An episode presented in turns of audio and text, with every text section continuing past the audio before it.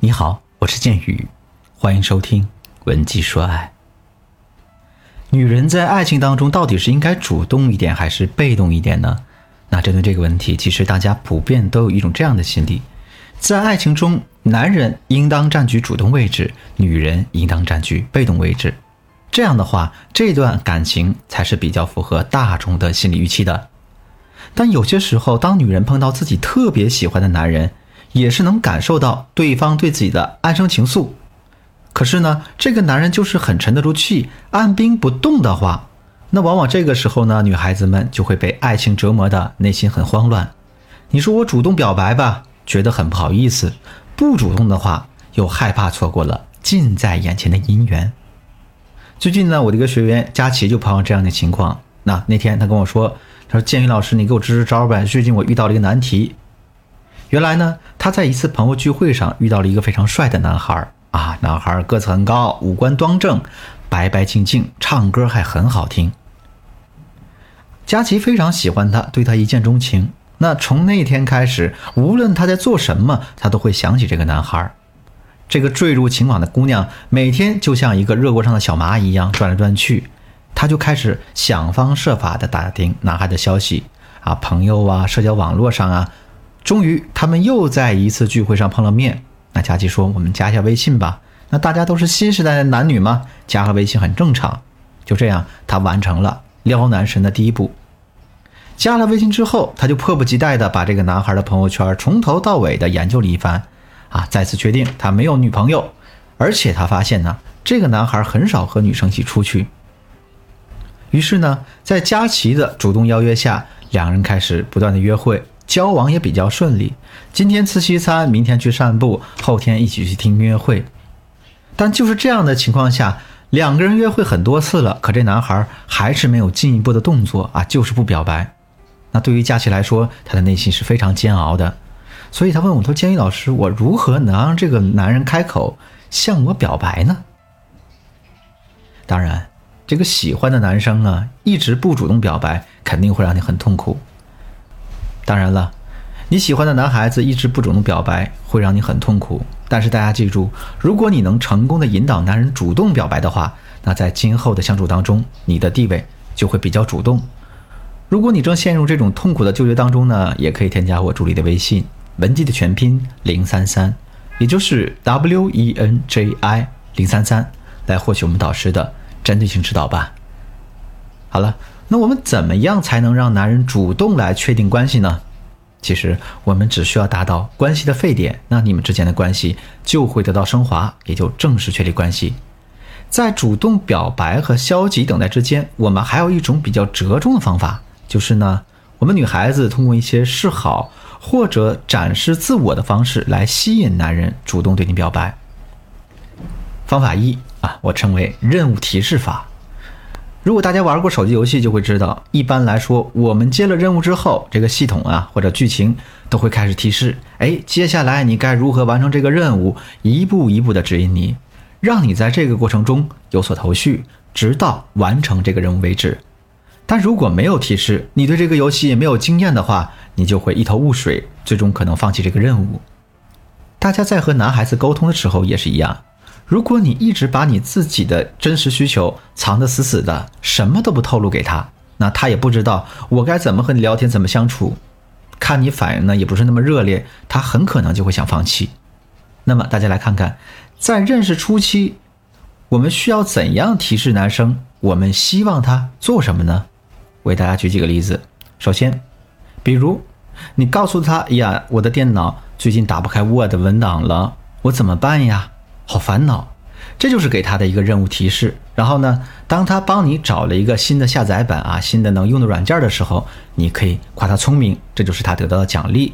再比如呢，你工作经常非常忙，哎呀，没时间吃饭，你跟他说，哎呀，最近好忙，哎，总是吃不上饭，好饿呀。这个时候呢，他给你买了外卖或者零食，这就是他完成了他的任务。那你呢，接下来就可以夸他很细心，或者呢。你很想去看某个展览，这展览呢可能要结束了，你会很担心错过这个展览。那你把这个消息告诉他了，他可能会主动邀约你。这个时候你答应和他一起去看，然后继续夸奖他，告诉他这是一次很愉快的约会，我很开心，这就是给他的奖励。你会发现上面这三个例子都遵循这样一个模式：当对方满足你的需求之后，你及时给予他肯定，这就是一个良好的情感沟通。当然呢，这里我们要注意，我们还是尽量要让他事先知道你的喜好。这里呢，我们在心态上有个重点，我们一定要给对方一个明确的提示，一定不能指望说啊，我自己什么都不说，男人就能懂我。他并不是你。在他做到的时候，大家记住，一定要给他积极的反馈。当男生积极对你投入，而你也积极反馈的时候，这种良性的互动模式就形成了。这个模式建立起来之后，男生就不太会抽身离开你，因为在你们这段感情身上，他已经投入了很多，这就是他的沉默成本。当你们的关系有了更紧密的链接，他认为完成的任务越来越多的时候，啊，离他向你表白也就越来越近了。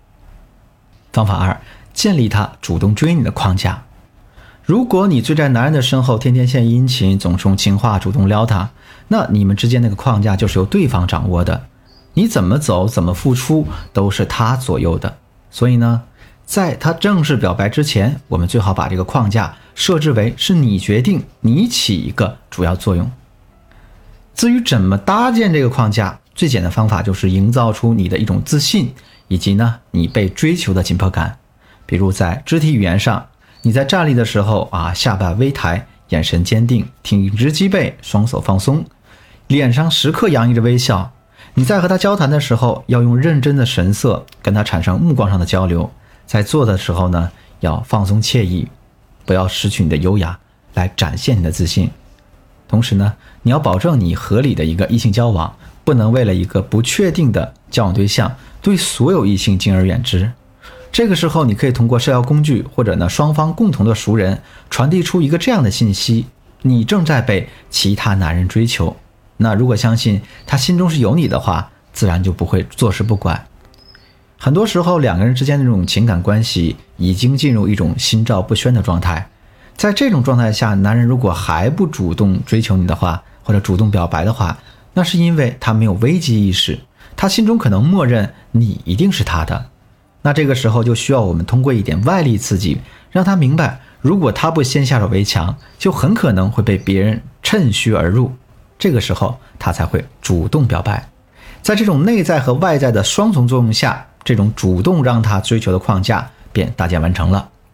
第三个方法后撤法，在讲后撤法之前呢，我要先给大家普及一个心理学原理，叫做损失焦虑。所谓损失焦虑，指的是当一个人失去一样东西时，他所遭受的痛苦会远远大于他得到这件东西时所获得的喜悦。而且呢，一个人在失去一样东西之后，会尽最大努力把它拿回来，让自己的生活回到原先的一个平衡状态。那我们该怎样利用他的这个损失焦虑情绪来让他向你表白呢？你可以在和他约会结束之后回到家了。发这样一条消息，哎呀，我不知道我们现在属于什么关系。现在这种相处的状态让我有些迷茫，我对我的生活也造成了很大影响，我有点不知所措了。然后呢，你可以拉黑他，但是不要删除他。当他看到这些消息的时候，他会回复你。不过一回复会发现，呀，他被你拉黑了。这个时候，他的损失焦虑情绪就产生了。他会突然间意识到，他可能失去你了。那个每天聊天、经常约会的姑娘，突然从他的生活中消失了。于是他就会开始焦虑，而这种焦虑会逼迫他做出一些之前不敢做的决定。通常在这种情况下，他会回到原来那种平衡的状态，选择向你表白。那这样呢，你们就顺理成章的成为了男女朋友。当然，这也是要建立在你们双方互相吸引这一个假设前提下的。同时呢。这个方法也确实有一些风险，那就是你也要做好他从此再也不来找你，你彻底失去他的风险。就像佳琪一样，听完我的方法之后，他就试着做了。一周之后，他意味深长对我说：“哎呀，老师，太爱你了。”他现在被我收拾的。服服帖帖的。大家喜欢一个人本身就需要一定的。主动，但是作为女孩子呢，要有相对的。矜持啊，不然的。话，你过于倒贴对方。就会被男人打上一个廉价的。标签，如此一来的。话，任凭你多么深情的。追求，他可能都不会痛快的。答应你，只会干脆的。拒绝，或者呢模棱两可。可你如果完全反过来，单纯的想靠暧昧的暗示啊，一直等待，希望等到他明白了、意识到了给你回应，这也是不可取的。所以说呢，大家一定要构建一个有头有尾的情感框架，做好这些，男人才能被你吸引折服。好了，今天内容就到这里了。当然呢，除了上面几种方法之外，我们想让男人主动表白的技巧还有很多。如果你想系统学习这些技巧，可以添加我助理的微信，文姬的全拼零三三，也就是 W E N J I 零三三，来获取我们导师的针对性指导吧。好了。今天节目就到这里，本期说爱迷茫的情场，你的得力军师，我是剑宇，我们下期再见。